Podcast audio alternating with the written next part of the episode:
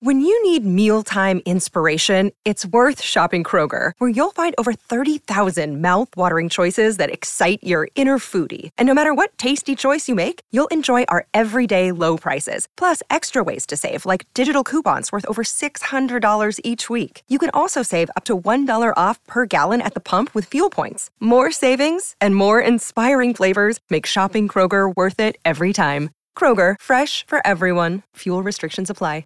Another day is here, and you're ready for it. What to wear? Check. Breakfast, lunch, and dinner? Check. Planning for what's next and how to save for it?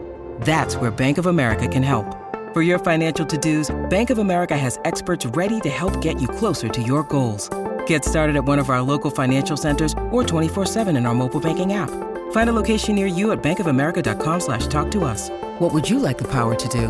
Mobile banking requires downloading the app and is only available for select devices. Message and data rates may apply. Bank of America and a member FDIC. Pourquoi danse-t-on sur le pont d'Avignon?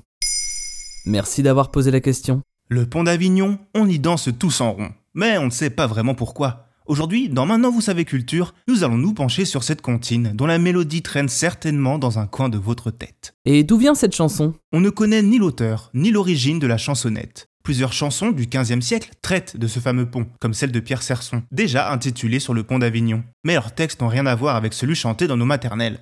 Pour la version que l'on connaît aujourd'hui, il faut attendre 1853 et Adolphe Adam, un compositeur de chansons pour des vaudevilles parisiens.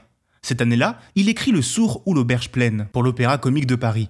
Il s'agit d'une opérette, mélange de passages chantés et de comédie. C'est dans ce spectacle que l'on trouve pour la première fois notre ritournelle sans fin et sa fameuse mélodie. Entêtante et facile à retenir, avec une chorégraphie délivrée à même les paroles, la comptine devient un succès international en 1876 grâce à une autre opérette, simplement nommée Sur le pont d'Avignon. Et cette danse alors Est-ce dû à une coutume ou à une tradition de la région? Eh bien, pas du tout. La vérité est même un brin décevante, vu que personne n'a jamais vraiment dansé en rond sur ce pont.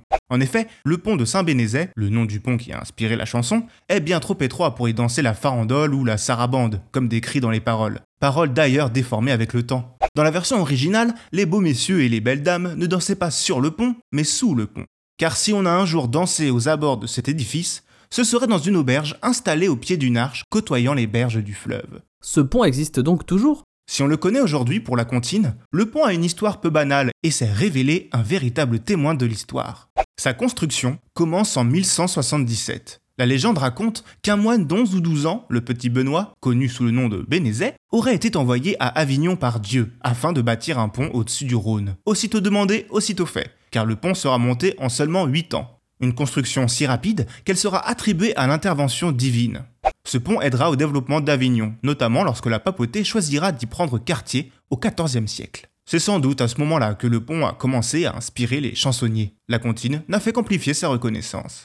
Aujourd'hui, il est l'une des plus célèbres constructions médiévales de Provence. Classé au patrimoine mondial de l'UNESCO, il attire 300 000 visiteurs par an, quand bien même il ne reste de l'édifice que la tour de Philippe le Bel et 4 arches sur les 22 d'origine, le reste ayant été emporté par les crues du Rhône.